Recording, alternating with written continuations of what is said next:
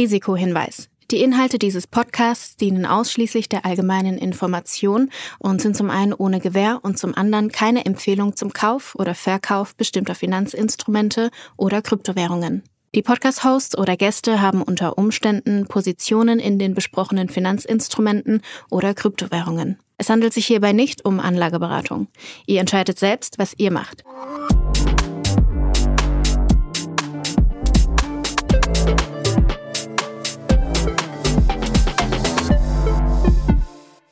So, Max, äh, unsere Köpfe dampfen, glaube ich. Wir sind jetzt äh, auf jeden Fall Experten oder beziehungsweise abgeholt, was das Thema Automatisierung auf der Blockchain ähm, angeht. Ähm, wir kommen gerade aus dem Gespräch mit Hilmar von Gelato. Ähm, was sind deine ersten Eindrücke? Also ehrlicherweise hatte ich sehr viel Respekt vor dem Gespräch, einfach weil Gelato selbst ähm, wie so ein Schweizer Taschenmesser ist. Äh, lustigerweise sitzen die auch in der Schweiz. Also wirklich so ein Infrastrukturanbieter, der äh, im Hintergrund ganz, ganz viele Protokolle, auch, auch, auch Sachen, die wir täglich nutzen, die jetzt äh, im, im Web3-Space aktiv sind, einfach äh, powern. Und schon auch eine komplexe äh, Geschichte. Und ich glaube, da haben wir jetzt im Gespräch eine ganz gute Flughöhe bekommen, um hinbekommen, um herauszufinden, okay, was macht Gelato eigentlich? Also vorweg gesagt, die bauen nichts anderes als das nächste AWS oder äh, Google Cloud für, für Web3. Also eine Riesennummer. Ähm, und was ich halt besonders, also mega, mega interessant fand an dem Gespräch, waren seine Einblicke darin, wie man eigentlich so einen Token launcht. Also es hat dich ja im Vorfeld ja auch total interessiert, hatten wir uns vorher ausgetauscht, dass du darauf deinen Schwerpunkt im Gespräch legen wirst. Und ich glaube, die Einblicke, die wir da bekommen haben, waren waren, waren super interessant, oder? Äh, was, was meinst ja. du? Bist du zufrieden? Absolut, absolut. Nee, also ich glaube, äh, super spannend, auch mal wirklich Eindrücke oder, oder Feedback bekommen von jemand, der ähm, nicht jetzt ein herkömmliches Unternehmen aufbaut, sondern wirklich ein dezentrales Protokoll aufbaut, was das überhaupt bedeutet, wie man vielleicht trotzdem von Investoren Geld einsammeln kann, warum ein eigener Token Fluch und Segen ist ähm, und, ähm, sage ich mal, wie man am besten damit umgeht, wenn sich Leute in der Community irgendwie über Sachen beschweren. All diese Themen und noch viel mehr, denn Hilmar ist auch echt äh, gut vernetzt in der Kryptowelt und hat, glaube ich, auch nochmal in der einen oder anderen Ecke so ein bisschen Einblicke ähm, in dem Podcast gegeben, was er so spannend findet und was er für Trends sieht. Also auch für alle, die hier immer fleißig auf Alpha hoffen. Ich glaube, äh, ihr werdet heute auch nicht enttäuscht. Ähm, eine rundum äh, sehr, sehr coole Sache. Und äh, ja, Gelato ein weiteres echt, echt sehr, sehr spannender Spieler von deutschen Gründern im Blockchain-Space. Von daher würde ich sagen, ab in die Folge. Viel Spaß. Hilmar, äh, schön, dass du heute bei uns bist. Ich muss sagen, ein Gespräch, das ich, äh, auf das ich mich persönlich auch sehr gefreut habe, weil ich auch Tokenhalter bei euch bin und Gelato einfach schon, äh, also schon mal die Disclaimer direkt vorneweg äh, und auch schon Gelato einfach lange irgendwie verfolge von der Seitenlinie, beziehungsweise bei euch irgendwie in der Community im Telegram, äh, in, im Discord. Wie geht's dir und äh, wo erwischen wir dich heute? Ja, hi. Super erstmal zu hören, dass du auch Part unserer Community bist. Das freut mich natürlich immer.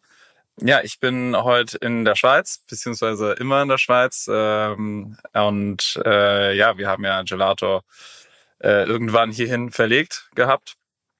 Und ja, mir geht's ganz gut. Das Wetter ist ein bisschen trüb, aber äh, ansonsten alles, alles wunderbar soweit. Schweiz in, im Zug dann oder wo sitzt ihr genau? Genau, ja. Also im, im quasi Crypto Valley. Mittendrin, ja. Mittendrin, sehr schön.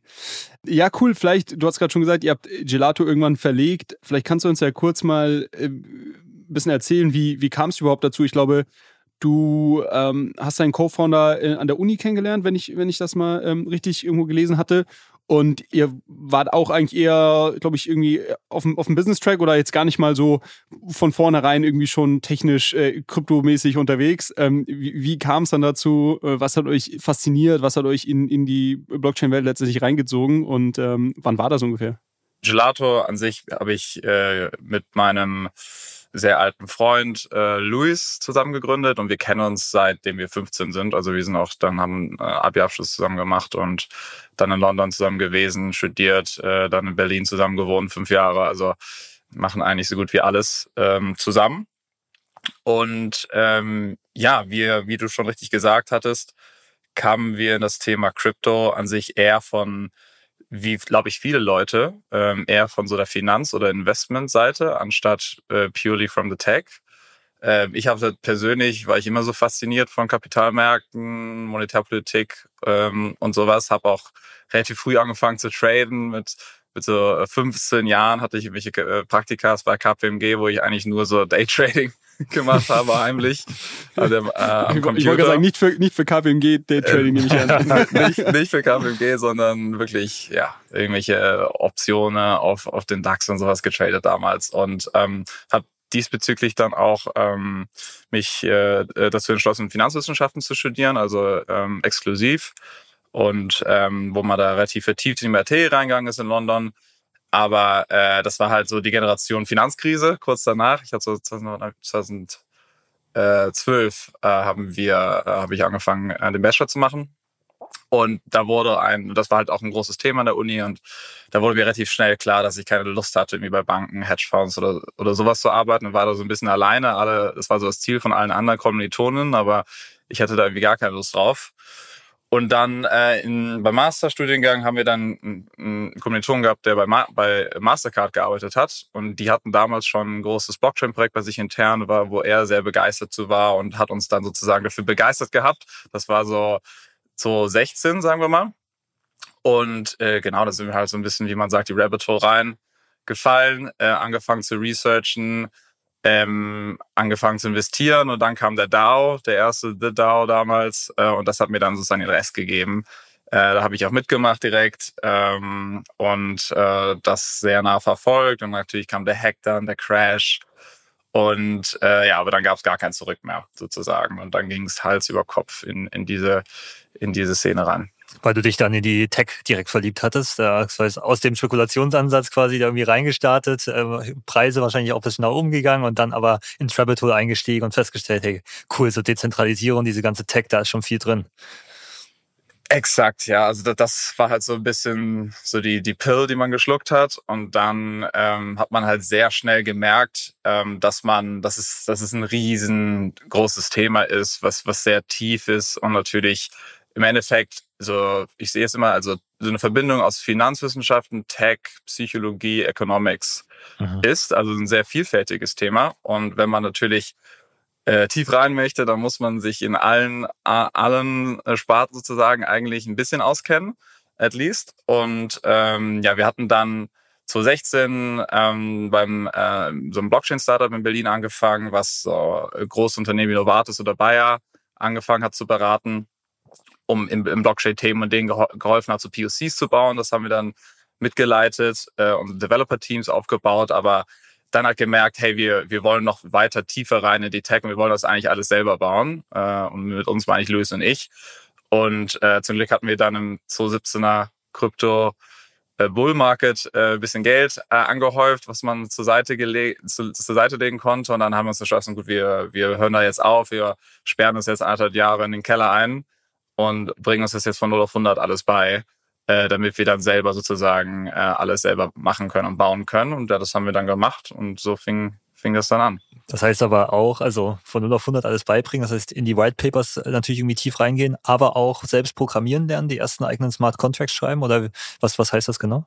Gen Genau, das heißt vor allem äh, selber dies, also das Ziel war selber dezentrale Applikationen mit Smart Contracts zu bauen. Und wo fängt man da an? Man fängt da ganz einfach an bei Informatik, Basics, C, Python, ähm, ja, ähm, Introduction to Computer Science Courses. Das Coole ist, es gibt so CS50, alle möglichen Kurse mittlerweile von Harvard, alles online. Und ich glaube, Informatik als, als Subject, wenn, mich, wenn, wenn man sich dafür interessiert, es gibt wirklich alle Resources online. Also es gibt an sich gar keinen Grund, da irgendwie Uni, Uni gehen zu müssen, theoretisch. Äh, alle, wenn du wirklich das wissen möchtest, dann gibt es alles äh, available äh, im Internet und das haben wir dann halt gemacht und immer natürlich mit der, und wenn man dann auch so, eine, so ein Ziel hat, was man eigentlich bauen will, dann treibt es halt auch einen an. Ähm, und dann haben wir es wirklich Tag ein, Tag ausgemacht, äh, nichts anderes gefühlt. Und ja, dann war man irgendwann so weit, dass man die ersten Projekte bauen konnte, selber und dann irgendwann auch für externe Leute. Und dann haben wir Projekte angefangen mit zum Beispiel äh, Gnosis, kennt ihr vielleicht, das ist ein Projekt, was auch in Berlin gestartet ist. Ähm, sind auch Investoren bei uns. Und ähm, bei denen haben wir uns dann beworben für so ein Projekt, wo wir gesagt haben, hey, die haben gerade so eine, so eine ähm, auktionbasierte dezentrale Börse gebaut und wir hatten eine coole Idee dafür und haben uns dafür beworben, da so eine neue Funktion für zu bauen und haben dann ein Projekt bei denen bekommen und haben dann mit denen zusammen daran gearbeitet und daraus, aus, aus diesem Projekt ist dann eigentlich Gelato entstanden, die Idee, weil wir da gemerkt haben, hey, da gibt's diverse Sachen, die es noch fehlt in diesem Space und, und, und, und, und ja, daher kam das dann langsam. Sehr cool. Ja. Ist, ja, ist ja ganz häufig so, da die, die Geschichte, sag ich mal, haben wir jetzt schon häufig auch gehört, dass so aus Projekten ähm, oder sag ich mal, ähm, darüber, dass man etwas in dem Space macht, letztendlich auch die Learnings zieht, was es vielleicht noch nicht gibt oder was man besser machen könnte. Ähm, und ich glaube, ich glaube, so, so verstehe ich das bei dir jetzt auch oder bei euch auch ein bisschen. Ähm, was ich spannend finde, ist, sag ich mal, also in 2017 den einen oder anderen Euro äh, verdient zu haben oder beiseite gelegt zu haben, das, das haben ja viele gemacht. Es gab ja auch viele, die dann sag ich mal, 2018 aber, äh, als dann irgendwie der Hype weg war, dann auch gesagt haben, okay, ja, vielleicht war es das jetzt halt. Ähm, Krypto schön und gut, äh, haben wir irgendwie Spaß gehabt im ICO, in der ICO-Mania. Ähm, und jetzt gehe ich wieder, wieder zu meiner, weiß nicht, Investmentbank mhm. oder sonst was. Äh, kannst du vielleicht mal sagen, weil ich finde das, finde das sehr spannend, was bei euch so die, die Conviction damals schon war? Oder, oder wenn du jetzt sagen müsstest, was war dein, dein Bauchgefühl damals, ähm, was, was euch dann auch beide überzeugt hat, wirklich da all in zu gehen in dieser, ja, vielleicht auch schwierigen Zeit, so 18, 19? Genau, also die Entscheidung, all in zu gehen, ist eigentlich schon äh, früher ge geschlossen worden, zu, zu Ende 2016, Anfang 2017. Da war ich schon, also alles. ich habe immer gesagt, so ich hatte wirklich, ich glaube, 100 Prozent meines meines Ersparten sozusagen immer in Krypto und dann zwischenzeitlich glaube ich 150 Prozent, wenn man Margin Trading dazu zählt. Ähm, also wir waren sozusagen, wir waren so oder so all in alles. Also da da gab es gar kein gar keine äh, Fra Hinterfragung sozusagen, aber wir waren auch ähm, ja, wir waren einfach 100% äh, convinced, dass das einfach ein sehr interessantes interessantes Thematik ist, die komplett overhyped war einfach. Ähm, und äh, sie die Ideen, die es gab, die waren halt, es, damals war halt noch, äh, okay, wir machen jetzt Uber on the Blockchain oder X on the mhm. Blockchain und das war an sich schon damals klar, dass es nicht irgendwie in den nächsten zwei Jahren schon passiert und die Valuations bei denen damals geraced wurde, irgendwie realistisch waren. Uns war halt schon so ein bisschen bewusst, okay, das ist eine Sache, die dauert halt 10, 15 Jahre, wie das Internet, bis sie richtig funktioniert und deswegen muss du einen langen Atem haben. Ähm, und ja, deswegen war es war schon eine äh, lonely Zeit damals. Also so 2018, 2019 ähm, waren wir dann in, im Full Node in Berlin. Das ist dieser Crypto Coworking Space von, von Gnosis. Mhm. Ähm, da konnten wir dann sozusagen umsonst arbeiten, weil wir von, von Gnosis sozusagen Grants bekommen hatten. Und es war relativ leer. so, da gab es dann so drei, vier, fünf Projekte, die da saßen und alle Leute haben halt gefragt, so, du arbeitest in Krypto, ist das nicht ein Scam? ähm, oder warum bist du noch dabei? Aber wir waren einfach interessiert an der Tech und, und haben gesagt, so, hey, wir wollen das jetzt, äh, wollen das jetzt weiterbringen. Und deswegen haben wir da ja, weitergemacht. Ja, sehr, sehr cool. Ich glaube, das ist heutzutage sehr viel einfacher zu sagen, jetzt sind wir aktuell im Bärenmarkt und äh, es ja. geht weiter, wir glauben daran. Ich glaube, so viele Applikationen, die in der Zwischenzeit gebaut wurden. Aber damals, äh, selbst 2018 schon, äh, da war noch nicht viel los. Ähm, und das ist vielleicht auch so eine ganz gute Überleitung, so zu der, um da tiefer reinzugehen, in was ihr für Nosis gemacht habt und auf welche Probleme ihr eigentlich gestoßen seid. Und da quasi so ein bisschen den, den Faden auch aufzunehmen und zu sagen, was ist eigentlich Gelato? Ähm, auf welchem ja. Problem habt ihr rumgearbeitet? Genau. Ähm, also das erste Projekt, woran wir gearbeitet haben, war, zum, war diese, diese dezentrale Börse, die mit so einem Auktionsmechanismus äh, funktioniert hat. Damals war, gab es nur Ethereum, da gab es keine andere große Chain, ähm, also Smart Contract Chain, EVM Chain. Und ähm, ja, da, da war das Problem, Gaspreise sind super hoch, aber wir wollen äh, und, und, und äh, dezentrale Börsen sind sehr illiquide, aber wir wollen trotzdem eine Million Dollar an Token A an Token B umswappen. Das ging halt damals nicht. Also kann man heute geht das super easy, aber damals ging das nicht. Deswegen hat Agnosis ein sehr interessantes so Auktionssystem gebaut, wo du halt über eine Zeit von sechs Stunden so eine Asset langsam kaufen konntest, akkumulieren konntest sozusagen. Und diese benötigte, dass man ähm, halt immer in gewissen Intervallen ähm, Auktionen startet und auch ähm, als Nutzer Orders placen kann, basierend auf gewissen Preisen, so Art Limit Orders. Limit Orders gab es damals einfach nicht in Crypto. Das war halt so ein Primitiv. Das ist ein bisschen schwierig. Also so richtig gab es das nicht. Äh, nur halt, ähm, also vor allem nicht On-Chain, also basiert in Smart Contracts. Ähm, und und da, das haben wir dann halt äh, gebaut für sie und haben dann gemerkt, okay, ähm, wir müssen jetzt, äh, Smart Contracts alleine reichen hier nicht mehr aus. Äh, du brauchst so externe Infrastruktur, Server im Endeffekt, die sozusagen die ganze Zeit die Blockchain beobachten und schauen, was sind die Preise dort. Und wenn die Preise dann zum Beispiel unter 1000 Dollar für ETH kommen, dann soll eine Transaktion geschickt werden für den Nutzer, die, die dann sozusagen äh, eine Order placed oder was kauft. Eine Limit Order im Endeffekt. So funktioniert halt eine Limit Order.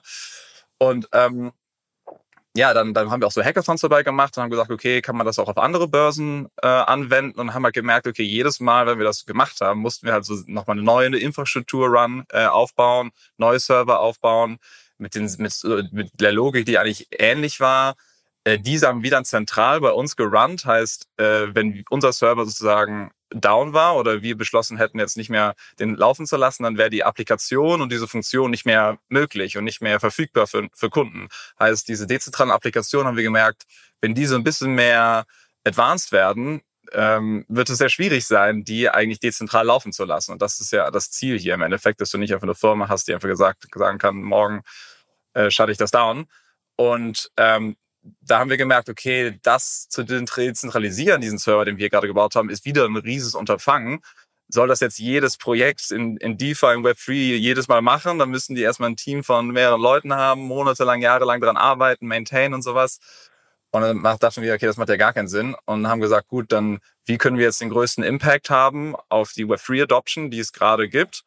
Oder die, die wir halt denken, dass sie kommt und wie können wir helfen, dass dieser Space voran moved. Und dann haben wir gesagt, okay, wenn wir diese Infrastruktur bauen, vielleicht können wir haufenweise Zeit für Entwickler sparen, dass wir sozusagen eine ready-made, dezentrale Infrastruktur bauen, die für dich automatisiert Transaktionen für deine Applikation durchführen können und für deine Kunden. Und ja, so kam halt Gelato raus und es hat sich seitdem natürlich auch weiterentwickelt. Wir machen jetzt nicht nur noch das, aber das war so das Kernproblem, was wir am Anfang gelöst haben. So bin ich das war auch das erste Mal, als ich von euch gehört habe, war so dieses Thema Limit Orders. Also Limit Orders auf zentralen Börsen äh, kennt, kennt man ja oder kannte man ja auch damals schon. Ähm, aber wie du schon gerade gesagt hast, eben nicht, nicht on-chain. Ähm, und ihr seid ja dann, glaube ich, über diesen Use Case so ein bisschen auf das generelle, äh, generelle Thema Automatisierung, ähm, Blockchain-Automatisierung gekommen. Ähm, wenn du jetzt vielleicht heute äh, Gelato irgendwie in, in wenigen Sätzen äh, beschreiben müsstest, ähm, was, was wäre, was, wie würdest du sagen, ist das, ist das wirklich so dieses äh, quasi Infrastrukturlayer für Automatisierung? Ähm, und, und was sind, was sind da jetzt heute die größten Use Cases? Ist es noch Limitless oder, oder habt ihr mittlerweile ähm, einfach schon auch viel, viel größere Use Cases, auf die ihr gestoßen seid? Genau, ja. Also ähm, wie wir Gelato äh, beschreiben mittlerweile ist das Web 3 dezentrales Backend sozusagen. Und, und wie man das translaten kann, das ist ein bisschen so die dezentrale Cloud ähm, oder einfach, äh, ja genau, dezentrale Cloud, so ein bisschen AWS, Google Cloud mäßig. Und, und, und so haben wir es eigentlich immer weiter von diesem spezifischen Automation Use Case in so ein bisschen was Generelleres entwickelt. Und Probleme, die wir jetzt im Endeffekt lösen für, für, für, für, für Web3-Applikationen sind A, also Automatisierung von Smart Contracts, das Kernthema, äh, was wir am Anfang angegangen sind. Dann aber auch ähm, die Verbindung zur Web2-World, also äh, im Endeffekt das Problem bei Smart Contracts ist, äh, als einzig, was Smart Contracts machen im Endeffekt, sie storen Logic und State. Also sie sagen, hey, sagen wir mal, du hast ein, du hast so ein, du, sagen wir mal, Car Rental NFT-based. Du willst ein Auto mieten und sagst, hey, gib mir mal bitte, ich möchte mir das Auto jetzt mieten und dann bekommst du ein NFT und dann das NFT ist so ein Zertifikat, dass du für einen Tag sozusagen dieses Auto darüber verfügen kannst. Und nach einem Tag soll es sozusagen wieder an den eigentlichen Besitzer zurückgehen. Dann muss halt in einem Tag, dann sagt der Smart Contract, hey, in einem Tag kann der Nutzer sich dieses NFT wieder, wieder rausziehen. Aber der Nutzer müsste dann selber kommen und eine Transaktion schicken und dann an dem Tag das NFT wieder zurück zu sich zu schicken. Und das kannst du halt, weil jemand muss eine Transaktion schicken im Endeffekt. Und das macht halt Gelato für dich. Ähm, und äh, darüber hinaus zum Beispiel, ja, wann, ähm, woher weißt du, dass das Auto zum Beispiel dann auch äh, in, in, in der richtigen Stadt zu dem Zeitpunkt ist zum Beispiel. Das sind ja so Daten, die jetzt die Blockchain nicht hat oder die das Smart Contract nicht hat, weil Blockchain sind so isolierte Environments. Die haben nur Daten, die da drin sozusagen äh, erschaffen wurden und können auf das Wetter in, in Berlin oder sowas gar nicht zugreifen auf diese Daten. Heißt, du musst Server haben oder, oder, oder, oder Netzwerke, die diese Daten halt bereitstellen für diese Smart Contracts. Das ist auch eigentlich eine Art von Automatisierung, wenn man so ein bisschen rauszoomt. Äh, das machen wir jetzt, das machen wir jetzt sozusagen auch. Heißt, du kannst nicht nur Smart Contracts automatisieren, basierend auf Daten, die on-chain sind, jetzt auch off-chain. Also wenn das Wetter in Berlin gut ist, dann kaufen wir mal bitte diesen Token zum Beispiel. Das ist ein schlechtes Exempel. Und dann sind wir sehr tief in die UX-Schiene auch gegangen. Also wir haben gemerkt, hey, es ist super schwierig für Kunden mit diesen Applikationen eigentlich zu interagieren, weil sie müssen immer Gas bezahlen, Transaktionsgebühren bezahlen, in ETH, also ETH halten, um dann auf Ethereum Transaktionen zu schicken. Und äh, unsere Infrastruktur benutzen mittlerweile auch Kunden oder Projekte, um diese, um halt diese Gas Necessity zu abstracten für, für, für, für die User. Heißt, dass, dass sie sagen, hey, du kannst mit unserer Smart Contracts interagieren, ohne eigentlich Gas zu bezahlen, ohne ETH halten zu müssen, sondern einfach nur mit einem Klick und wir bezahlen für dich, so wie du es eigentlich als Kunde gewohnt bist von Netflix. Netflix und, sagt ja auch nicht, hey, und, ich. Und die laden ich, so eine Prepaid-Karte auf oder, oder wie, wie, wie stelle ich mir das vor? Ähm, nee, die, also die Applikation bezahlt sozusagen dafür. Okay. Für, für, okay. für die Transaktion. Zum Beispiel bei Netflix bezahlst du ja auch nicht für die AWS-Kosten als Kunde, äh, sondern äh, das wird für dich abstrahiert und bezahlst eine Subscription-Fee pro Monat. Ähm, so ähnlich wird das auch in, in, in Web3 passieren. Wir sehen das jetzt auch schon. Ähm, genau. Und, und, und diese Themen äh, sozusagen Abstrahierung von Transaktionsgebühren und Blockchains, Automatisierung von Smart Contracts und dann die Verbindung von Smart Contracts zu der echten Welt oder dem Internet ist sozusagen diese drei Themen, die wir momentan stark angehen. Finde ich, finde ich super interessant, weil ich glaube, jetzt äh, so mit Blick auf, was wurde eigentlich die letzten Wochen, Monate diskutiert, ist schon ganz lange, ganz UX ist schlecht von Web3, wir brauchen ganz andere Lösungen, wir müssen auf der Infrastruktur weiter reifen und so weiter. Aber ein, ein Thema, was jetzt ja auch immer mehr an quasi äh, Buzzword-Charakter gewinnt, ist dieses ganze Thema Account Abstraction, was ja eigentlich dann äh, quasi diese ganzen äh, Account-Infrastruktur so ein bisschen auf den Kopf stellen soll und nur noch Smart Contract äh, Wallets quasi irgendwie erlauben soll. Ähm, und ich habe mich so gefragt, okay, jetzt wird die ganze Zeit darüber diskutiert und genau mit diesen Benefits. Ihr könnt äh, dann äh, Gas-Fees äh, sponsern über Protokolle, dass eben nicht mehr die äh, einzelnen User dafür bezahlen müssen. Ihr könnt Subscription-Modelle aufbauen, dass automatisch quasi wieder neue Zahlungen getriggert werden. Und äh, dann habe ich mich natürlich in Vorbereitung auch äh, auf diesen Podcast äh, ganz stark mit euch auseinandergesetzt und, und festgestellt, das ist ja in Teilen schon ganz stark auch die Value Proposition, die ihr jetzt mit eurer äh, Version, die ihr, die ihr letztes Jahr auch gelauncht habt, ähm, mit dem mit der an den Start geht. Kannst du da mal so ein bisschen erklären, ähm, also wenn das noch so ein Riesenthema ist, warum nutzen, also Warum ist es noch ein Thema, wenn ihr quasi äh, die, die Lösung schon jetzt entwickelt habt und äh, wie unterscheidet ihr euch da vielleicht auch zu dieser Diskussion?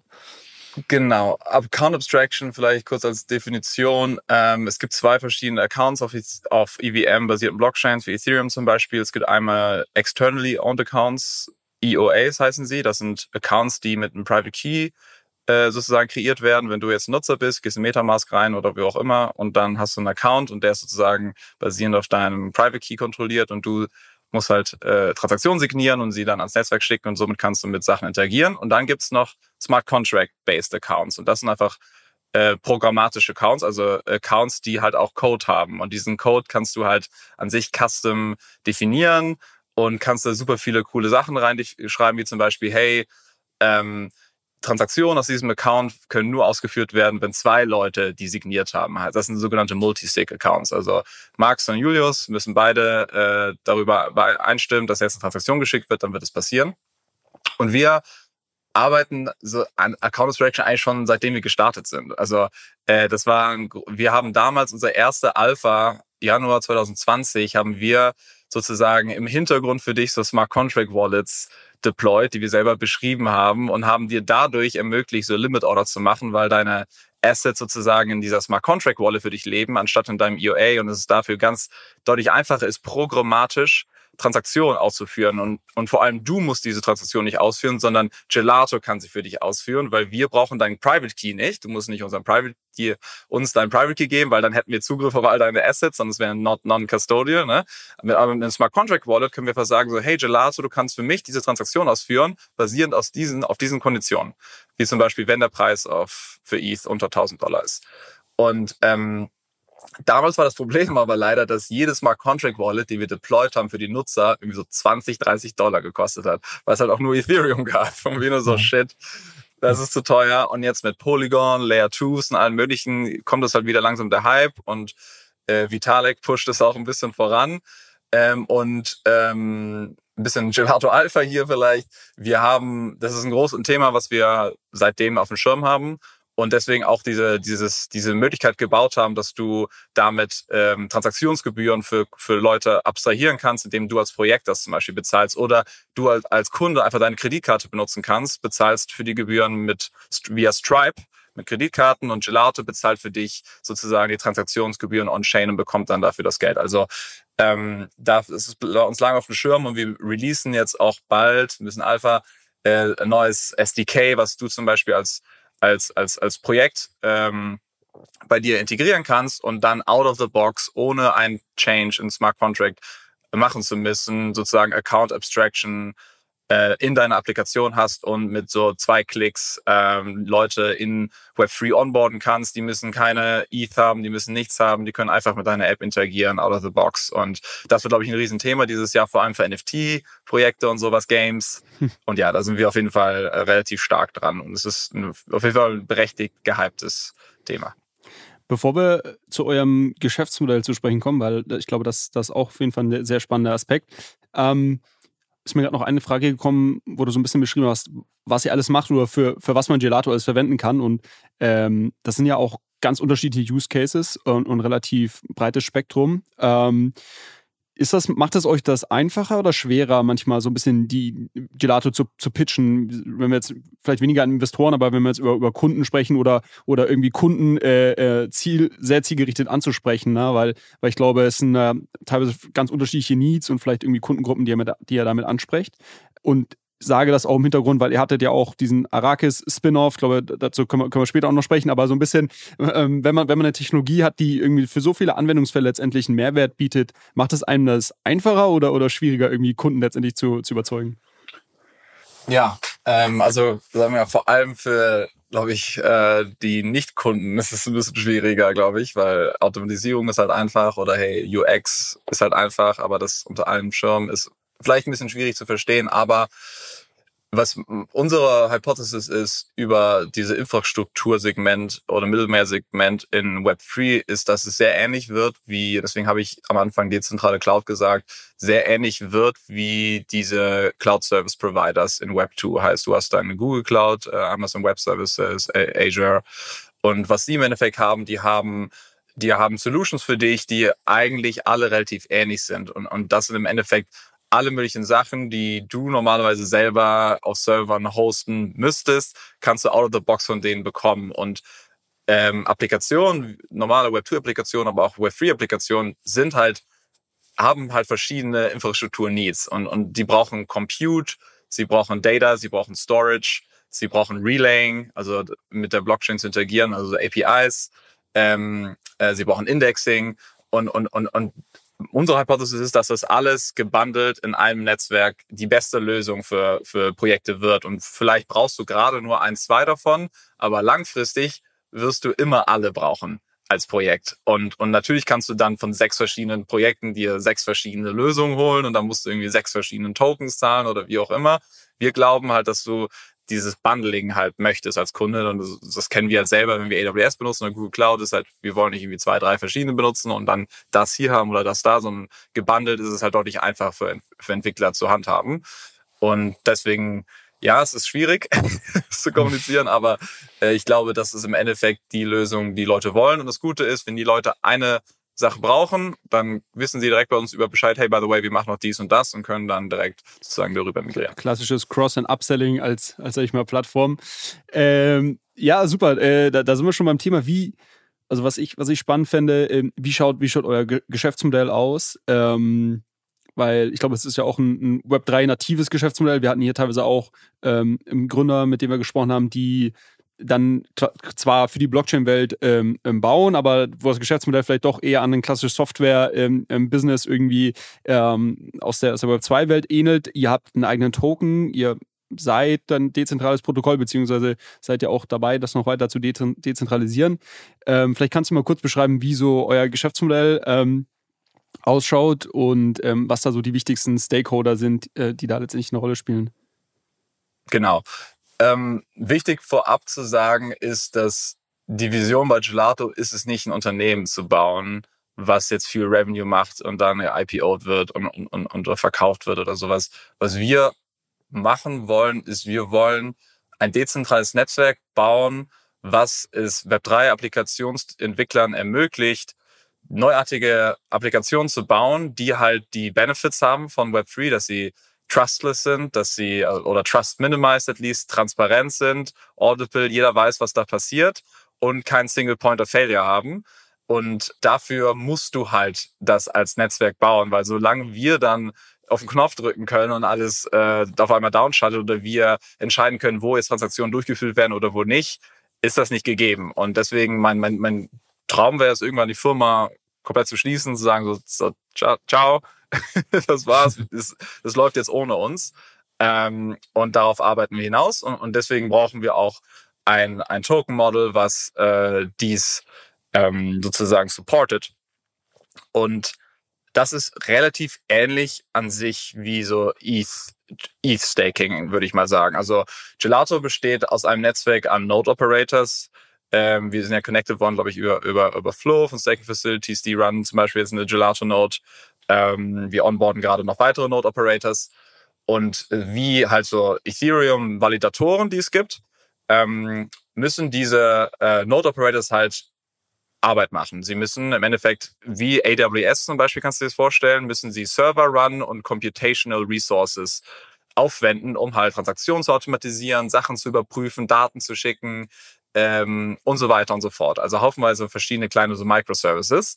Und für diese Arbeit haben sie natürlich Stromkosten, Serverkosten, alles Mögliche und müssen dafür bezahlt werden.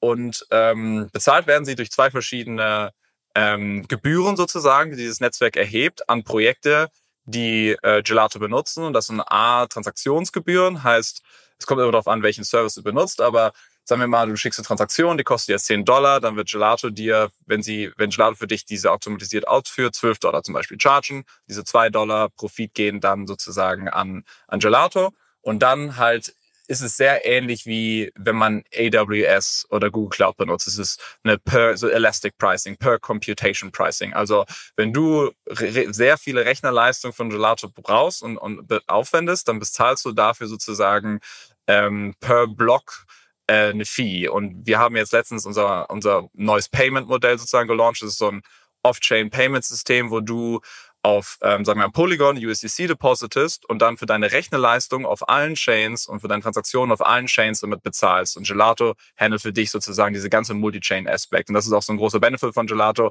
Wir abstrahieren für dich komplett alle Netzwerke. Du interagierst nur mit uns über dein präferiertes Netzwerk und du kannst Transaktionen schicken und Computation haben auf allen Blockchains, die du willst. Und ja, so funktioniert das. Also im Endeffekt einfach Margin auf Computation und Transaktionsgebäude. Ich glaube, da sind ganz, ganz viele spannende Aspekte. Ich glaube, wir müssen das nochmal, wir müssen das noch ein bisschen auseinandernehmen. Also der erste Punkt, den du gesagt hast, der schon mal sehr spannend ist, ähm, ist auch das Thema, und das ist ja auch so ein bisschen der, sag ich mal, Web, Web 3 Ethos oder wenn man jetzt darüber spricht, dass, dass hier ähm, Unternehmer, Unternehmerinnen Protokolle aufbauen und das Ziel jetzt nicht ist, irgendwie eine super profitable Company damit aufzubauen. Ne? Ähm, und ich glaube, das, das ist auch erstmal eine Sache, die, die, die viele Leute nicht verstehen außerhalb von dem Space. Und dann auch fragen, ja, aber wie? Es gibt doch irgendwie hier, ihr seid ja ein Unternehmen und ihr habt ja auch irgendwie von Investoren Geldern aufgenommen. Also was, was ist dann der Sinn und Zweck des Ganzen? Und ähm, ich glaube, vielleicht kannst du das nochmal kurz beschreiben, wie, wie da so der Weg ist. Also man, man gründet eine, eine, ein Unternehmen, man ähm, stellt Leute ein. Dafür braucht man natürlich auch irgendwie ähm, Gelder. Oftmals ähm, bekommt man die von Investoren. Und letztendlich ähm, ist es aber eigentlich das, das Unternehmen äh, nicht das, oder der, der, der Equity Value von dem Unternehmen nicht das, was langfristig irgendwie für, für alle super relevant ist, sondern ähm, ja der, der, der Wert des, des Protokolls oder des Netzwerks, was man, was man da baut. Und vielleicht kannst du das mal kurz sagen, wie, wie das funktioniert, dass da irgendwie dann trotzdem alle incentiviert sind. Also ihr als, als Gründer, ihr wollt ja auch was aufbauen. Klar, auch sicherlich irgendwie wollt ihr was schaffen, aber ihr wollt ja am Ende des Tages auch irgendwie vielleicht ein bisschen Geld davon äh, da, da, mitnehmen ähm, für eure Arbeit, die ihr jetzt halt da jahrelang geleistet habt. Investoren wird es genauso gehen. Ähm, wie funktioniert das, wenn man dann aus dem Unternehmen heraus irgendwann dann den Wert in diesen Protokoll, dieses dezentrale Layer ähm, rüberschiften muss? Genau. Also das Schöne hier ist, ist, wir sind ja nicht die Ersten, die das versuchen hinzukriegen. Also das, da gab es zum Glück diverse Vorreiter, zum Beispiel Ethereum, ist da sozusagen das große Beispiel. Ähm, da gab es ja auch ein, ein, ein Token-Sale eines Tages. Es wurde ein Token emittiert. Äh, das Gründungsteam und, das, und, und die Foundation etc. haben eine gewisse Allokation oder eine gewisse äh, Prozentsatz der, der, der Tokens, die in der Zukunft emittiert werden, bekommen damals. Ähm, und äh, der Wert dieser Tokens ist seitdem natürlich relativ gestiegen und da hat glaube ich, beschwert sich jetzt keiner, dass er da irgendwie nicht finanziell äh, genug ähm, incentiviert wurde. Aber das ist im Endeffekt das ähnliche Modell. Also anstatt, dass wir hier eine Firma haben, die Equity an Investoren ausgibt und wir diese Firma dann irgendwie verkaufen wollen oder public machen, ähm, bauen wir sozusagen ein dezentrales Netzwerk, wo Node Operators, die halt äh, dieses System laufen lassen, äh, laufen lassen wollen und dieses System sozusagen für dieses System Arbeit ähm, äh, bereitstellen wollen, die müssen sozusagen sich den Gelato, wenn sie mitmachen wollen, müssen sie sich diesen Gelato-Token holen und erwerben, wie halt ETH-Validatoren sich ETH erwerben müssen und diesen dann staken. Und ähm, wenn sie diesen staken, dann können sie sozusagen im Netzwerk mitmachen. Die können diese Server run, die Gelato-Nodes, und können Arbeit ähm, sozusagen aufbringen und werden dementsprechend dann auch vergütet dadurch. Also die Arbeit, äh, für die Arbeit gibt's dann halt äh, eine Profitmargin, die das Netzwerk äh, festlegt. Äh, dieses wird irgendwann auf Supply and Demand basieren. Also je mehr Leute mitmachen, desto weniger ist da halt pro Node verfügbar, desto weniger mitmachen und desto mehr Revenue und Nutzung im Netzwerk ist, desto mehr ist halt pro Node Operator da. Es ist ähnlich wie bei Ethereum. Je mehr Leute staken, desto geringer deine Marge. Und ja, der, der, große Benefit davon ist, dass du sozusagen relativ früh eine Community aufbauen kannst und, mhm. und, und mehrere Parteien in dein, in dein Netzwerk reinholst und dass das sozusagen so, ein so ein Open Source globales Projekt wird, anstatt dass ich als Firma das jetzt irgendwie privat vorantreibe. Und ähm, das hat halt riesen äh, äh, Benefits in terms of Netzwerkeffekte und ähm, äh, die Effekt und, und halt das, das Gute, dass es halt kein, dass wir halt nicht auf einmal das Bottleneck werden im System. Also das Ziel ist ja, Gelato soll nicht, ich soll nicht möglich, ich soll nicht da sein können und das aus, das downschatten können morgen als, als, als Gründer zum Beispiel, sondern es soll, solange Staking Facilities oder solange noch irgendwelche anderen Node Operators dieses, dieses mal laufen lassen, soll es für immer äh, laufen. Und, und es ist halt nur möglich in so einem System, was halt global distributed ist und eine Community aufgebaut hat und alle Leute den Token haben und da mitmachen. Ähm, und ja, aber im Endeffekt, der, so der Token ist, je mehr Nutzung das Netzwerk hast, desto mehr wird der Token eigentlich davon auch äh, äh, benefiten, weil mehr Leute den haben wollen, um mitzumachen. Das ist so Short Story. Ähm, das, also für mich äh, klingt das halt nach der absoluten Königsdisziplin, so einen Token zu designen, weil du ja schon einerseits, also da, da spielt so ganz viel rein. Am Ende baust du dir deine eigene, deine eigene Währung für deine eigene Wirtschaft und du musst dann auch Projektion darüber anstellen, wie stark wird das Netzwerk in den nächsten Jahren wachsen. Das heißt, wie muss ich im Zweifel so einen Token auch bepreisen? Und auf der anderen Seite, wie muss ich so einen Token auch verteilen, um die alle Leute zu incentivieren? Julius hat schon die Investoren angesprochen, ihr als Gründerteam, die Community. Da, da spielt so viel mit rein. Ähm, und am Ende kann in so einem Token-Design ja so ein Projekt auch scheitern. Also ist ganz, ganz viel Risiko auch äh, für euch mit verbunden. Kannst du uns da mal nochmal bitte so mit auf die Reise nehmen, äh, wie ihr euch damals auch vielleicht beraten lassen habt? Äh, klar, ihr konntet euch ein paar Sachen abschauen bei Ethereum und bei anderen Protokollen, aber wie war so der Weg dahin, um am Ende dann zu eurem perfekten oder zu euren Tokenomics zu kommen, die ihr jetzt heute habt? Hm. Also perfekte Tokenomics kriegt man nie hin, glaube ich. Was das, was ein bisschen die Komplikation ist bei diesen Sachen ist, dass man normalerweise im Voraus fest legt, weil wie die Verteilung ist. Heißt, du musst halt ganz am Anfang des Projekts irgendwie ähm, definieren, okay, so und so viel wird jetzt an äh, äh, die Mitarbeiter gehen, so und so viel an die Investoren und so und so viel ähm, an gewisse Netzwerk aus Emissionen, zum Beispiel Staking Rewards oder wie auch immer. Äh, das Gute ist, es gibt mittlerweile auch Möglichkeiten, das ein bisschen flexibler zu gestalten. Ähm, zum Beispiel, was wir am Anfang gemacht haben, ähm, wir wollten, wir haben halt eine Allokation gemacht und gesagt, hey, das Team bekommt 25 Prozent, Investoren bekommen 41 Prozent, dann gibt es einen Public Token Sale, der bekommt 4 Prozent und dann gibt es 50 Prozent und die über die entscheiden wir einfach jetzt noch nicht, sondern das wird dem DAO sozusagen gut geschrieben. Das ist der Gelato DAO und über den ähm, können sozusagen alle Leute abstimmen, die Gel haben, also den Token halten und, und damit wird dann halt entschieden, was damit passiert. Ähm, und äh, das war halt für uns sehr wichtig, weil wir sagten, okay, wir wissen jetzt nicht, ob das Geld, was wir jetzt, die Tokens, die wir jetzt verkaufen, das Geld reicht das aus, um jetzt erstmal Gelato zu bauen. Und äh, long story short, nein, das erste Geld hat nicht, also wird nicht ausreichen. Das ist eine Sache, die dauert halt, für so eine Infrastruktur dauert halt lange und ist resource intensive und sowas. Und ähm, genau, und deswegen haben wir das sozusagen so ein bisschen flexibel gestaltet, dass wir dann später noch hinkommen können, also der DAO hinkommen kann und sagen kann, hey, oder wir kommen zum DAO und sagen, hey, wir brauchen jetzt noch fünf Prozent weitere Gel-Tokens, die wir an Investoren verkaufen, um so und so viel Geld einzusammeln, um das und das, das und das bauen zu müssen. Und wenn die Leute dann dazu stimmen, dann wird das passieren. Und wenn nicht, dann nicht. Aber es, also wenn's, wenn wir die Arbeit gut machen, dann glaube ich schon, dass sie sozusagen damit machen die Leute. Aber ja, es ist schwierig, vorab das zu definieren. Und ich glaube, viele Projekte scheitern auch, weil sie zum Beispiel viel zu viele Tokens imitieren an die falschen Leute. Und wir waren da immer sehr, sehr konservativ. Also wir haben noch nie irgendwelche Tokens irgendwelchen Leuten gegeben, einfach so, weil sie, keine Ahnung, über uns tw tw tweeten oder irgendeine Arbeit machen, die im Endeffekt nicht mit, Nutzen, mit Nutzung korreliert ist.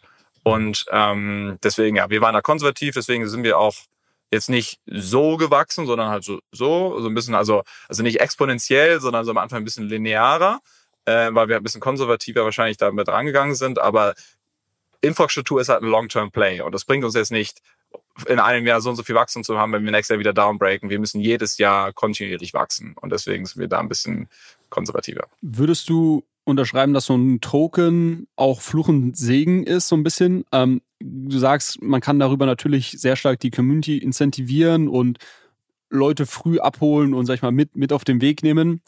Ähm, Gleichzeitig, ähm, und äh, ich habe das ja bei euch in der Telegram-Gruppe auch so ein bisschen äh, von der Sideline irgendwie gesehen, gibt es natürlich auch dann Leute, die meinen, nur weil sie irgendwie einen Token halten, jetzt hier irgendwie äh, dir zu sagen, wie du, wie du das Projekt weiterentwickeln hast oder Leute, die sich dann beschweren, weil sie irgendwie im Minus sind oder äh, weiß ich nicht. Also es ist ja, sobald du so ein bisschen, finde ich, diesen finanziellen Aspekt reinbringst, ähm, bringt das auch immer ein bisschen Komplikationen mit sich. Ähm, wie würdest du das heute sehen und gäbe es vielleicht irgendwie jetzt rückblickend ähm, Dinge, die ihr irgendwie oder die du anders gemacht hättest ähm, hinsichtlich irgendwie Community Sale ähm, oder, oder grundsätzlich rund um dieses Thema Token, weil ich glaube, äh, das, ist, das ist einfach unglaublich komplex und ich glaube, es gibt auch, also was mich so ein bisschen beobachtet, ich glaube, irgendwie mit jedem Jahr oder mit jedem Zyklus gibt es lernt man dazu. Es gibt, glaube ich, irgendwie immer wieder neue Modelle, die ausprobiert werden, die dann auch mal gehypt werden. Jetzt Beispiel irgendwie VE Tokenomics, die jetzt aber auch wenn du jetzt heute dich umhörst, irgendwie wieder viele sagen, ja, wir müssen weg von VE Tokenomics.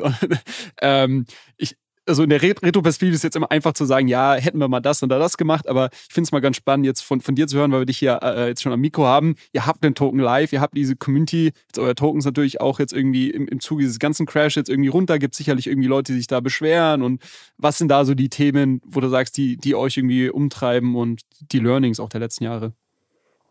Ja, also erstmal VE-Token-Models sind definitiv Bull-Marken, Bull-Market-Token-Models, die, die klappen nicht im Bear-Market. Also ähm, da muss man, das ist halt so eine Sache, auch Sustainability und alles Mögliche. Wie, was ist dein Time Horizon, wenn du dieses Token Model kreierst? Und ja, also ähm, ist auf jeden Fall ein Fluch und ein Segen. Also das kann ich, kann ich nur unterschreiben. Ähm, es ist, wenn du halt ein Public Token hast, ist es halt so, als würdest du eine Public Company run. Ähm, und der große Benefit ist halt, dass du eine Community ranholen kannst, die halt mitmachen kann und jeder, der halt das Projekt interessant findet und unterstützen möchte, ähm, kann sozusagen sagen, hey, ich steige jetzt ein und, und ich, ich, ich nehme den Token und ich kann vielleicht staken und ich kann dies und das machen und mitentscheiden bei gewissen Sachen und das finde ich äh, super powerful. Ähm, und du hast halt Liquidität vor allem und Liquidität als Projekt he heißt, dass du Ressourcen hast, weil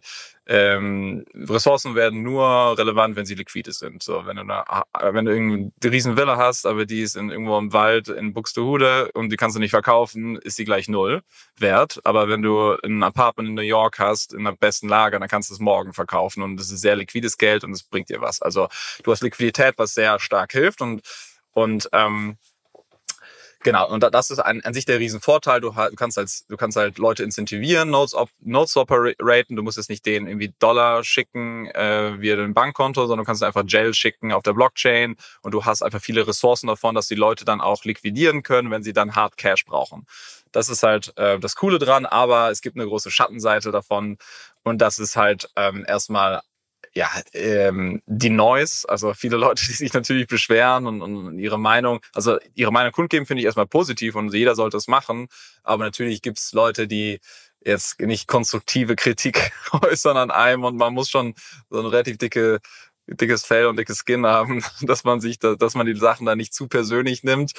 Ähm, und vor allem in einem, also im Bull Market ist es dann wieder toll, im Bear Market ist es natürlich wieder eher ähm, schlechter, würde ich mal sagen, weil was wir halt auch gemerkt haben, ähm, ist, dass ähm, für uns ist immer die Frage auch, wie kommen wir an Finanzierung ran? Wir sind ein Infrastrukturprojekt, das braucht halt sehr viel ähm, Runway ähm, und ist ein Long-Term-Projekt. Und da ist es halt, im, im Bear Market gibt es am Privatmarkt sozusagen bessere Valuations als am, am Public Markt, was halt so ein bisschen äh, äh, äh, weird ist, weil man denkt, okay, mehr Investoren im Public Markt heißt höhere Preise, aber nein, es ist genau das Unterschiedliche, weil es so viel Crypto-Hedgefonds mittlerweile gibt, dass der, und die wollen alle nur privat investieren, dass halt der private Markt dich deutlich höher bewertet. Heißt, wären, würden wir jetzt raisen müssen, was wir absolut nicht müssen, weil wir genug geraced haben, also wir sind da gut aufgestellt, aber müssten wir jetzt raisen, wäre es schwieriger, es zu tun, als hätten wir den Token noch nicht gelauncht, was halt ein bisschen komisch ist. Ähm, ja, das ist, das sind so die Sachen. Für mich als, als Gründer ist es immer so, wie habe ich das, die Finanzierung, wie habe ich den Runway ge gesortet und dann natürlich Fokus, und ein Token ist immer mehr Neues, aber dafür hast du auch diesen Community-Aspekt, der halt positiv ist. Also an sich ist es immer noch gut, dass wir es gemacht haben. Jetzt, jetzt haben wir quasi so ein bisschen auch drüber gesprochen. Tokenomics, wie seid ihr das Thema angegangen? Was sind Flur und Segen? Da haben wir äh, herausgefunden, warum das so ist. Ähm, was ja also es ist ja trotzdem so, du hast dann halt deinen Token-Launch und dann hast du natürlich irgendwie äh, Stakeholder-Management, dass, dass du eine Community hast von Leuten, die irgendwie Erwartungen an dich haben. Auf der anderen Seite hast du auch sehr quasi eine, eine neue operative Komplexität über den DAO, dass du auf einmal quasi eine, eine Governance hast, wo du dich anderen Leuten quasi äh, nicht nur verantworten musst gegenüber, sondern sie auch aktiv mit Teilhabern von Entscheidungen machen musst. Kannst du da mal uns auch nochmal so abholen, wo steht ihr jetzt gerade mit, mit, mit eurer DAO und was waren auch so die, die Learnings, die ihr bisher gesammelt habt? Ja. So, wie aktiv in so einem DAO sein kann, kommt auch immer auf das Projekt an. Also wir sind halt ein sehr technisches Infrastrukturprojekt und viele Entscheidungen, die jetzt im Day-to-Day -Day getroffen werden, vor allem Produkt und Variablen im Netzwerk und sowas, sind halt sehr technisch und die können halt wirklich nur sehr, sehr wenige Leute konstruktiv irgendwie mitteilen. Deswegen ist unser DAO-Modell an sich eher wie so eine, wie so ein ähm, Aufsichtsrat oder wie so ein Shareholder-Modell in der Public Tradable Company. Weißt, ähm, es sind wir haben, es gibt halt so die, sagen wir mal, die Geschäftsführung oder, oder die aktiven Manager. Das ist sozusagen die Firma gerade von uns, die sozusagen die Roadmap-Entscheidungen trifft und sagt, okay, das sind die wichtigen Features, die gebaut werden müssen und das muss priorisiert werden und darauf muss das Geld ausgegeben werden, weil wir wissen es halt auch, weil wir mit Kunden jeden Tag sprechen und, und, und da einfach den Einblick haben und so tief in, in, in den technischen Details sind, wo halt kein Shareholder sein kann. Shareholder kannst du bei Apple auch nicht hingehen und sagen, hey, bau mal bitte den Chip ein versus den Chip. Also das macht ja jetzt nicht so einen großen Sinn. Ähm, deswegen ist es unser Modell eher, eher so, aber alle, alle Fragen, die sozusagen mit Finanzen und, und Treasury und ähm, Gel-Tokens und etc. zu tun haben, gehen alle über den DAO. Also da wir dann immer äh, die alle alle Gel-Holders reingeholt und gesagt haben, hey, das wollen wir jetzt machen oder das ist das Ziel oder jeder Gel-Holder kann auch hinkommen und sagen, ich möchte gerne, dass wir jetzt mehr Liquidität auf Uniswap providen und dafür möchte ich gerne ein Budget von 500.000 Dollar bereitstellen. Und dann wird da halt darauf diskutiert und dann gewotet. Also das ist schon im Gange, aber bei uns wird da ein bisschen weniger gewotet, weil wir sind nicht so interessiert in diesen äh, irgendwie Liquidity Mining, Incentive Schemes oder Sachen, die jetzt nicht sustainable sind, sondern wir sind eher fokussiert darauf, wie können wir mehr Usage aufs Netzwerk kommen, was halt langfristig dann da sein wird. Ähm, was aber du angesprochen hast, was gut ist, ist diese, es ist halt ist es so ein bisschen so eine Art, ähm, die, die Token-Holders halten, halten dich halt accountable. Heißt, du hast immer die Leute da, denen du die Roadmap vorgibst und die fordern die natürlich auch ein. Und dann kommt die Fragen, when staking, when this, when that. Und an sich ist es natürlich, kann man sagen, es, ist, es nervt irgendwo, aber ich finde es an sich gut, weil es ist jeden, jeden Tag ein Reminder für mich und das komplette Team, ähm, dass es halt heißt so, hey, ähm, wir müssen auf unsere Promises delivern und wir müssen kommunizieren und, und, und das auch tun in einer timely manner und es gibt Expectations und die werden auch mit Preisen reflektiert vom Token und das ist für mich eigentlich eine intrinsische Motivation auch. Also ja, wieder positive und negative Aspekte, denke ich. Wo steht ihr denn heute mit der, mit der Company? Ähm, vielleicht auch nochmal ganz spannend, das so ein bisschen zu hören. Ähm, wie, wie viele Leute seid ihr mittlerweile? Ähm, wie viele Kunden habt ihr? Oder ich weiß nicht, was ist so die, die spannendste Metrik, würdest du sagen? Wahrscheinlich irgendwie ähm, wie viele, wie viele Transaktionen letztendlich ähm, laufen über, über Gelato. Ähm, wahrscheinlich ist das so die, vielleicht so die, die beste äh, KPI, um irgendwie die Nutzung, Nutzung zu messen. Ähm, und was vielleicht auch noch ganz spannend ist, gibt es ähm, oder, oder wer sind so die, die größten Konkurrenten? Ich glaube, irgendwie Chainlink habe ich ein paar Mal gehört, dass das, ähm, dass ihr da auf gewissen Features vielleicht mit denen konkurriert. Sicherlich wahrscheinlich nicht auf, auf, auf allen Sachen, die, die ihr baut. Ähm, aber vielleicht kannst du auch noch mal so ein bisschen sagen, äh, wer, wie, wie ist da grundsätzlich in eurem Vertical oder in eurem Space, wie hat sich da der Markt so weiterentwickelt über die Jahre?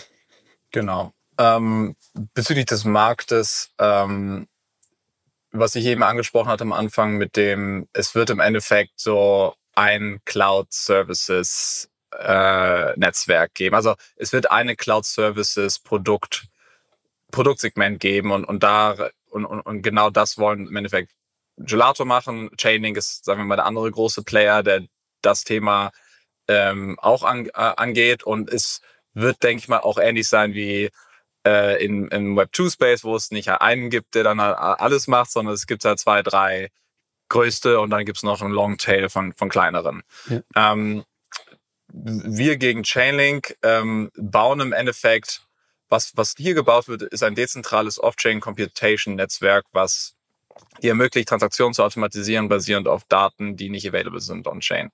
Das ist im Endeffekt so die Krux von beiden. Wir kamen halt eher aus der Automatisierungsschiene ursprünglich. Sie kamen eher von den da von der Data, von der Data von Off-Chain-Schiene aber gehen jetzt in Automatisierung und wir gehen jetzt in, in Option Data rein. Es ist im Endeffekt so die so two sides of the same coin, wenn man ein bisschen weiter reingeht. Ähm, und äh, genau, da haben wir zum Beispiel auch einen riesen Product Service Launch, der jetzt in, in den nächsten Monat live geht, wo wir, äh, sagen wir mal, ein bisschen äh, direkter in diese Schiene äh, mit, mit eingehen. Und ähm, genau, das ist der Markt und Chaining ist momentan, sagen wir mal, in, vor allem in diesen, in diesen Off-Chain-Data, also Data-Schiene sind sie da Marktführer. In der Automatisierung von Smart Contracts sind wir Marktführer. Wir haben, glaube ich, 78 Prozent aller Transaktionen im dezentralen Automatisierungsspace letztes Jahr ausgeführt. Äh, es gibt äh, Chainlink und Keeper Network da noch. Äh, die waren halt deutlich kleiner. Wir haben über drei Millionen Transaktionen letztes Jahr ausgeführt ähm, waren damit zeitweise Top 10 Applikationen auf Polygon in den, in den Nummern von, also Number von Transactions, die halt da ausgeführt wurden. Und das ist so ein bisschen die KPI, die wir, die, die wir tracken.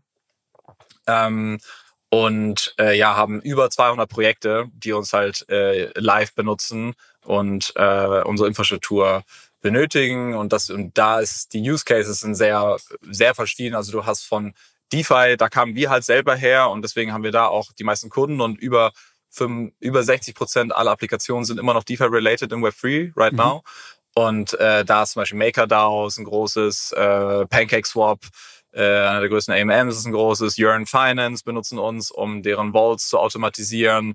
Dann sehr viele Middleware-Projekte auch, so Connex, Layer Zero, Multichain, die benutzen uns vor allem auch auf dieser äh, Transaktions, äh, gasless Transaktionsschiene, weil die wollen natürlich nutzen, immer sagen, hey, du kannst Assets from Chain A zu Chain B bridgen, ohne Gas bezahlen zu müssen auf beiden Chains.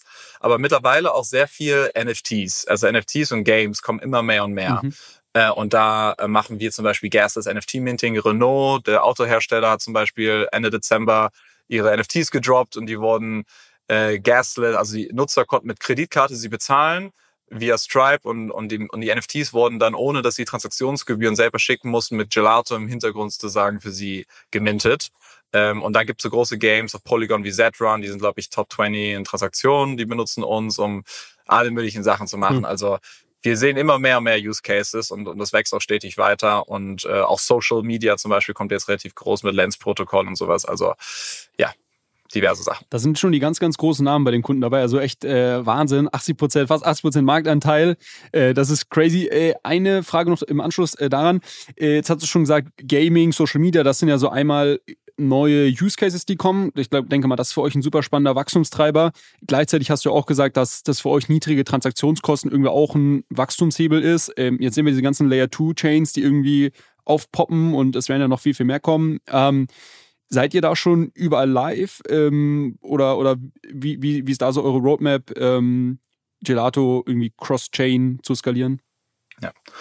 Also die Idee mit Gelato ist wirklich, dass wir also es gibt dieses Thema Account Abstraction, dass es halt heißt, so hey, für den Nutzer abstractest du sozusagen die, die äh, Komplikation von der Blockchain weg. Ähm, und dass du so einen Private Account halt, also dass du einen Account halten musst. Und, und, und Network, wie, was wir auch machen, ist sozusagen Network Abstraction für Projekte. Heißt, es ist eigentlich relativ wurscht, auf welchem Netzwerk der Nutzer mit dir interagieren möchte. Solange du dein System auf verschiedenen Netzwerken hast, kann dieser mit dem, kannst du diese Applikation operieren und die Nutzer damit interagieren lassen über Gelato. Und Gelato ist jetzt schon auf zehn verschiedenen Chains. Wir sind auf allen großen.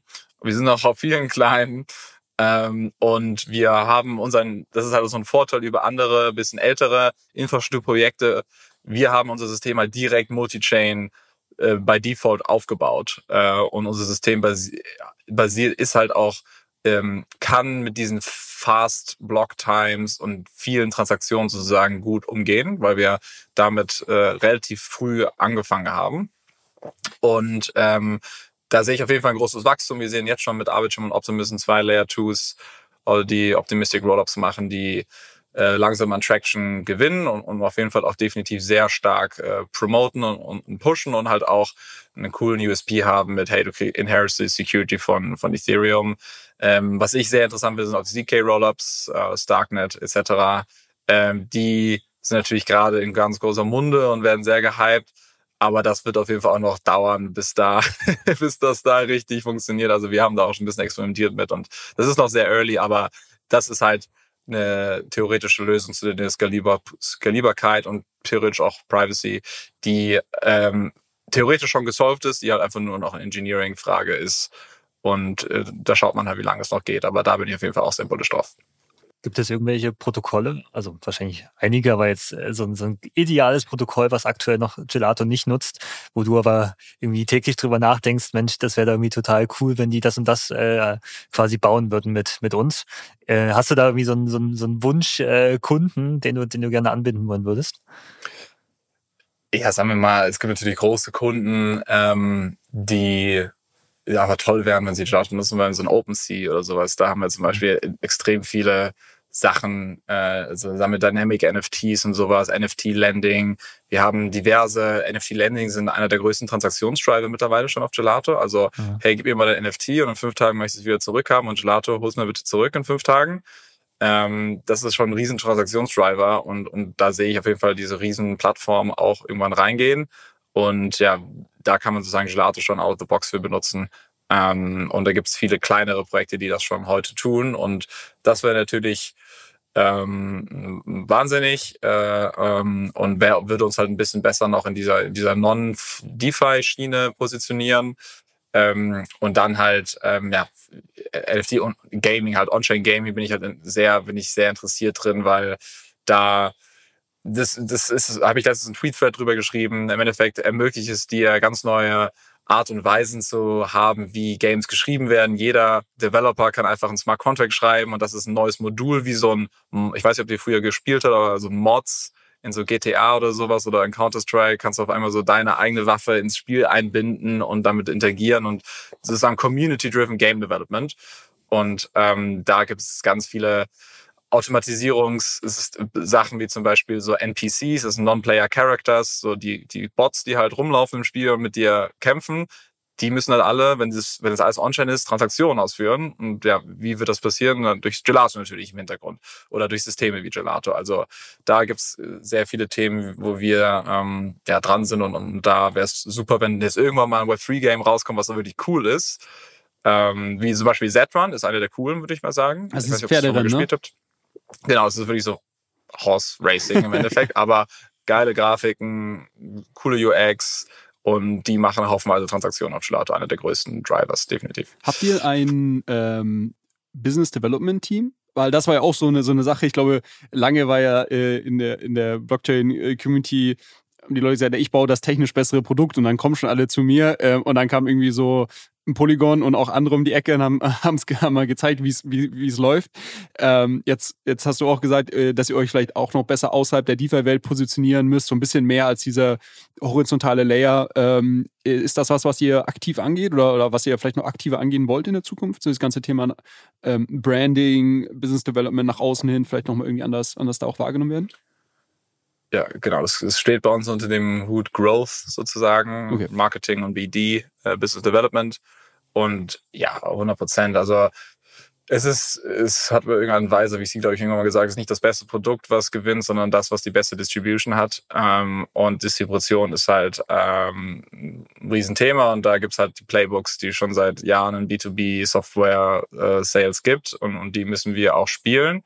Ähm, und äh, wir haben lange Zeit wirklich nur Engineering gemacht, also glaube ich zwei Jahre lang einfach nur Engineering gemacht und halt selber viel mit Kunden gesprochen, aber mittlerweile haben wir ein ganzes Sales-Team, haben wir auch ein ganzes Marketing-Team, was aktiv ähm, äh, kommuniziert und vor allem ist es, glaube ich, für, ich, ich sehe das eher wie so ähm, Education oder ähm, Leuten, äh, jeder hat das Problem, welches wir lösen, äh, wo wir eine Lösung für haben. Sie müssen nur äh, unterrichtet werden, wie sie Gelato viel benutzen können oder warum es besser ist. Und deswegen ist es für mich immer so eine Education-Sache. Deswegen fliege ich jetzt wieder nach Denver. Für East Denver das ist der größte East-Hackathon in Nordamerika und gebe äh, Workshops und Präsentationen und helfe Projekten darauf aufzubauen. Und ja, das ist ein Riesenthema und ähm, deswegen ist Polygon oder auch ein Chainlink so successful, weil die einfach äh, BD Marketing First, Tech Second machen. Vielleicht auch ganz guter Aufhänger, um nochmal so über deine Rolle zu reden, wie du dich mittlerweile verstehst. Also äh, man als Gründer durchwächst man oder durchläuft man natürlich auch ganz verschiedene Phasen. Äh, die Rolle verändert sich stetig, je nachdem, was gerade irgendwie die größten Herausforderungen der Firma sind, je nachdem, wie groß die Firma auch gewachsen ist. Äh, ist das BD-Marketing, ist das so das Feld, was du jetzt die auch die nächsten Monate ganz stark treiben wirst? Oder wie hat sich jetzt generell jetzt deine Rolle auch innerhalb der Firma entwickelt?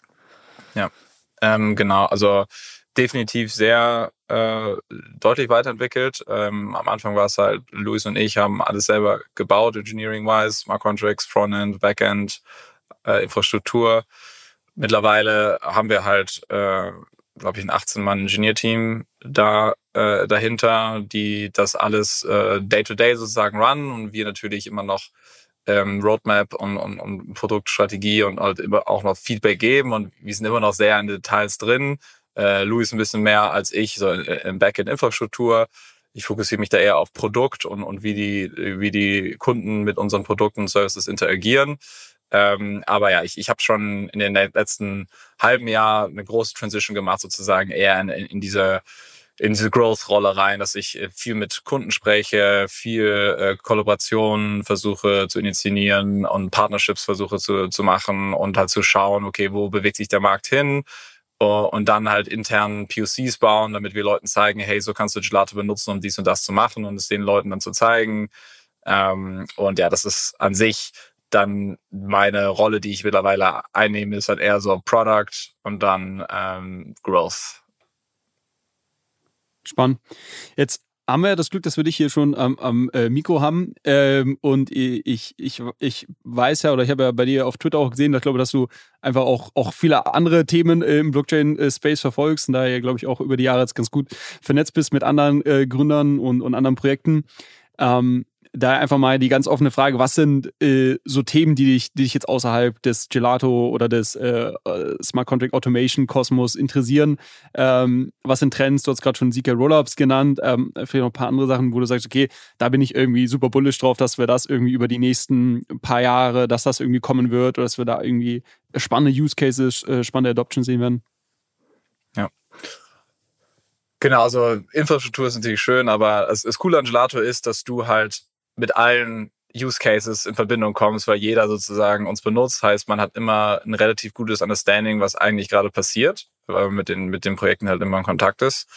Ähm, ich bin sehr bullish on, ähm, auf die Next Generation AMMs, die, die rauskommen, also dezentrale Börsen sozusagen, Automated Market Makers. Da gibt es gerade wieder richtig große Leaps forward, äh, die gerade gebaut werden. Uniswap V3 war das größte seit langem vor zwei Jahren ähm, und damit auch äh, sozusagen eine neue, die neue Industrie geboren wurde in, in DeFi, welches das äh, dezentrale Market Making war, was zum Beispiel auch Arrakis macht. Das ist ein Projekt, was aus Gelato dann irgendwann entstanden ist, äh, wo, was wir outspinnen mussten, weil es dann zu groß wurde, um es intern weiterzuführen, long story short.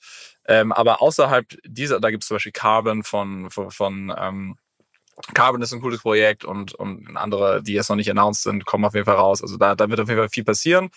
Ähm, dann ähm, ZK Rollups habe ich schon angesprochen, Starknet etc. Das sind, das sind auch Polygon arbeitet dran. Also das wird langfristig sehr interessant werden. Ähm, ist momentan noch ein bisschen experimental, würde ich sagen, aber ist cool. Ähm, ich glaube, was habt ihr auch mal im Podcast hier besprochen? Liquid Staking. Äh, Finde ich so im Short Term sehr interessant. Äh, upcoming, also vor allem in, in, in Hinsicht auf das upcoming Shanghai Upgrade und wie sich das dann auf die Märkte auswirkt. Äh, ich würde Volatilität äh, mal predikten und vor allem, was an den an, an, an AMMs passiert, wird interessant sein. Und vor allem, wenn man dann im so im Market Making, Liquidity Provision Bereich unterwegs ist, äh, wird es, glaube ich, sehr interessant. Ähm, und dann ähm, On-Chain Gaming ist ja cool. Da gibt's schon diverse Projekte, die da richtig ähm, richtig coole POCs gebaut äh, haben. Dark Forest zum Beispiel ist eins. Da kannst du wirklich so eine Army, da kannst du selber Bots schreiben, die Smart Contracts powern und dann gegen andere fighten. Also es ist so ein ganz neues Level von Strategien, wo du so Strategien selber codieren musst, die gegen andere Leute kämpfen. Also super cool. Und ich bin, ich bin sehr groß in, also das ist halt auch ein bisschen dieser Gelato-Bereich, aber Decentralized Computing. Ähm, und, und, und diese ganzen, so im Endeffekt Decentralized Cloud-Schiene, so, ist wo nicht Filecoin, nur Gelato AOE von Co. oder? Äh, die sind in der, in der Data and Storage, also die sind vor allem in der Storage, äh, Arweave, IPFS und sowas ist ja sehr in der Storage-Schiene drin, aber daraus spinnen auch viele, viele Projekte raus, die ein bisschen in diesen Computing over Data, CUD-Bereich reingehen, der sehr interessant ist. Also da, da passiert gerade so viel und ich spreche auch mit so vielen Projekten, die complementary sind zu Gelato, some auch Competitors sind zu Gelato. Also das ist auf jeden Fall gerade ein großer Hype, wo viele interessante Sachen gerade äh, entstehen. Also den würde ich auf jeden Fall auch äh, mir anschauen. Bist du da selber auch als, als Investor dann aktiv ähm, oder, oder da, darfst du das in deiner, in deiner Position? Ähm, ich frage nur, weil wir hier äh, letztens mit dem, mit dem Flo, der uns ja auch connected hat, von Staking Facilities gesprochen haben und ähm, uns in dem Gespräch natürlich auch aufgefallen ist, wie wie gut das klappt, wenn man erstmal in dieser Position ist, diese Infrastruktur bereitzustellen, dann auch natürlich äh, strategisch zu investieren. Und ähm, die haben da, glaube ich, ein paar sehr spannende Investments gemacht über die Jahre. Ähm, jetzt sagst du, ihr seht ja eigentlich auch sehr viel. Ne? Ihr, ihr seid irgendwie als, als Infrastruktur, Middleware eigentlich in der perfekten Position. Ähm, jeder, der irgendwie stark wachsen möchte, jeder, der, der neu anfängt, ähm, wird früher oder später sich wahrscheinlich bei euch melden und mal äh, fragen, ob er Gelato irgendwie äh, nutzen kann. Ähm, ist das was, das ihr irgendwie auch verfolgt, entweder auf Company-Ebene, dass ihr sagt, okay, strategisch ähm, investieren wir da irgendwie auch als, als Gelato oder wo du irgendwie persönlich aktiv bist? Ähm, long story an sich nicht. Mhm. Äh, und es ist einfach eine Zeitfrage. Also okay. ja, ich, ich sehe super coole Projekte die ganze Zeit, aber meistens habe ich einfach äh, sehr wenig, sehr wenig Zeit, da noch irgendwelche Bets zu machen oder tiefer reinzugehen ähm, um dann ähm, ja, Investments zu machen, weil jedes Investment, was man auch macht, muss man halt auch verfolgen. Und ähm, ich möchte an sich dann auch, also investieren finde ich auch cool und, und irgendwann mit so vielleicht Projekten zusammen und so weiter wäre auch super interessant, persönlich jetzt mal, aber ähm, gerade ist, ist voll Fokus auf, auf Gelato. Und ich habe ja auch noch Arrakis als anderes Projekt, wo ich äh, strategisch äh, mithelfe, sozusagen Entscheidungen zu treffen. Und ja, da, da bleibt einfach keine Zeit übrig. Ähm, ich habe natürlich ab und zu place ich mal ein paar Bets ähm, äh, selber, aber wirklich, also ich habe letztens nicht mal Transaktionshistory nochmal durchgegangen, das sind sehr, sehr wenige und da bin ich dann aber auch sehr überzeugt drin und, und, und die halte ich dann meistens auch ein bisschen länger und die sind natürlich auch ein bisschen driven dann vom, von meiner Interaktion mit den Teams, weil ich dann die Developer kenne und weiß, wie gut die sind und sowas, denke, okay, die sind gute Jungs, das Projekt ist cool. Da mache ich das mal, aber das passiert eigentlich kaum. Also ja, das ist leider so ein bisschen Nachteil, wenn man zu tief drin ist. dann, dann, ist man, ja, dann hat man da irgendwie keine Zeit mehr für. Das heißt, deine DJ-Aktivitäten, die mussten jetzt im Zuge des ganzen Company Buildings äh, ein bisschen leiden. Da bist du jetzt ja. noch sehr, sehr unregelmäßig am Investieren. Ja, wir haben viele DJs im Team, von denen ich dann immer den letzten NFT-Drop mal mitbekomme und zwischendurch sage ich, aber komm, ich ape jetzt mal kurz mit rein, ohne irgendwie hinzugucken. Äh, und ja. öfters funktioniert es dann auch. Aber ja, also die, leider geht das ein bisschen, bleibt es auf der Strecke, ja. Du hast ja, gerade. Cool. Max, schieß los. Äh, nee, sag, sag du, Julius. Du ich, hätte, ich wäre jetzt schon langsam Richtung Rapid Fire gegangen. Sag, sag äh, ich hätte noch eine Frage. Äh, du hast jetzt Arrakis schon, schon erwähnt. Ähm, vielleicht das nochmal noch mal ganz kurz am Rande, weil ich glaube, das auch ein, ein spannendes, äh, spannende Entwicklung ist. Ähm, das ist ja quasi ein Use Case oder ein Produkt, was ihr gebaut habt, wo du jetzt gerade selber schon gesagt hast, ist irgendwann selber groß genug geworden oder eigentlich zu groß geworden, dass ihr das dann ähm, als, als Spin-out gemacht habt ähm, und das jetzt als, eigenes Protokoll, ähm, denke ich auch, ähm, ähm, besteht. Vielleicht kannst du ganz kurz beschreiben, was machen die und ähm, wie war so diese Erfahrung des, des Spin-offs? was hat das irgendwie für Komplikationen mit sich gebracht, auch mit Tokens und weiß ich nicht. Ja, also long story short, ähm, es kam Uniswap V3 raus. Uniswap V3 ist halt ein Concentrated Automated Market Maker, der an sich so ein Hybrid zwischen Orderbook, äh, äh, ähm, Limit Orderbook ist und äh, einem AMM. Ähm, und der ermöglicht deine, dein Kapital, was du normalerweise in Uniswap-like AMMs ähm, äh, als Liquidity Provider äh, hinterlegt hast, um Fees zu generieren, deutlich effizienter managen kannst. Und im Endeffekt brauchst du dafür Market Making, ähm, Market Makers oder Market Making Software, die dir ermöglicht, halt automatisiert Entscheidungen zu treffen, wo du dein Geld wie hinlegen sollst und wie du hedgen musst, etc. Im Endeffekt, da gibt's, es gibt eine ganze Market Making Industry in, in Centralized Exchanges oder auch im Aktienmarkt oder Forex-Markt. Die gab es an sich so jetzt nicht so wirklich in, in DeFi, weil es diese AMMs gab dadurch, durch diese Entwicklung, wurde sozusagen diese, diese, oder diese, diese Industrie, sage ich mal, mehr, also größer und, und geboren, sage ich mal. Und ähm, ja, dann haben wir halt ein POC gebaut mit Gelato, weil ich gesagt habe, hey, die, die können alle Gelato benutzen, um diese Sachen zu automatisieren. So, let's build a POC, äh, um den Leuten mal zu zeigen, wie das geht. Dann haben wir halt ein POC gebaut und auf einmal wurde uns die Tür eingerannt, äh, dass die Leute das irgendwie in Production benutzen müssen wollen. Und wir so, okay. Und dann ein paar Monate später war es halt auf einmal im MakerDAO als Collateral drin. Äh, und Leute konnten damit riesige Kredite auf automatisierte Market-Making-Strategien ziehen. Und dann war auf einmal 1,8 Milliarden Dollar in diesen Smart Contracts von uns. Und äh, wir hatten also äh, zwei Developer, die daran gearbeitet haben.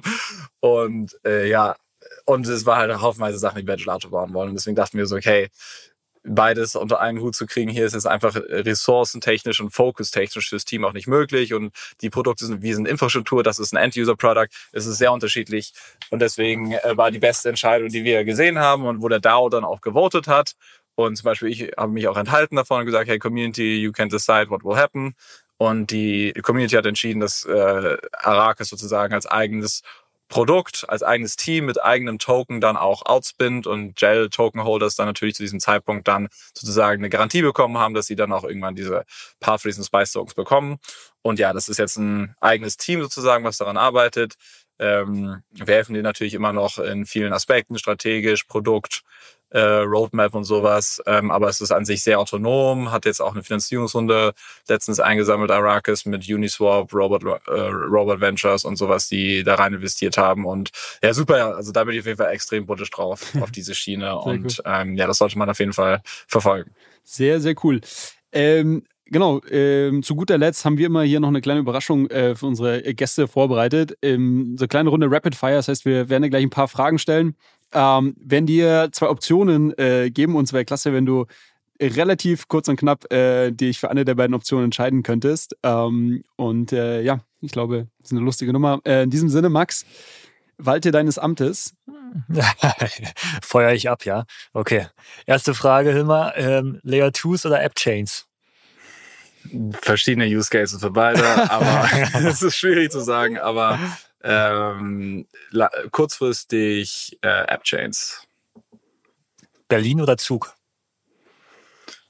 Kommt drauf an, für was. Äh, okay, sehe ich aber diplomatisch. Für, fürs Arbeiten äh, Berlin äh, für ein bisschen mehr Social Life.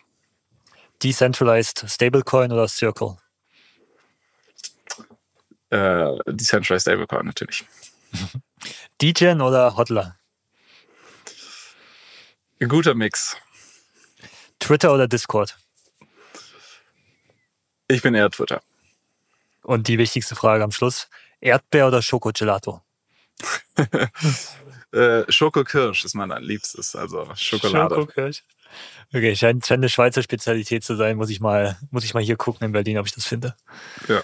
Sehr sehr diplomatische Antworten, äh, sehr, sehr cool. Ähm, ja, vielen Dank für deine Zeit. Äh, ich glaube, sehr, sehr spannende Einblicke in die Welt der Automatisierung, in die Welt von, von Gelato und natürlich auch glaube ich, der ein oder andere Insight äh, von dir, ähm, wie sich der Markt vielleicht weiterentwickeln wird und, und ähm, ja, was man so alles als Gründer eines dezentralen Protokolls mit Token, mit DAO äh, zu beachten hat und ähm, da so über die Jahre erlebt. Ähm, ja, weiterhin sehr, sehr viel Erfolg. Äh, ich freue mich darauf, dass wir in Kontakt bleiben und äh, mach's gut, Hilmar. Danke für deine Zeit. Ciao, ciao. Vielen Dank. Danke, Hilmar. ciao. ciao.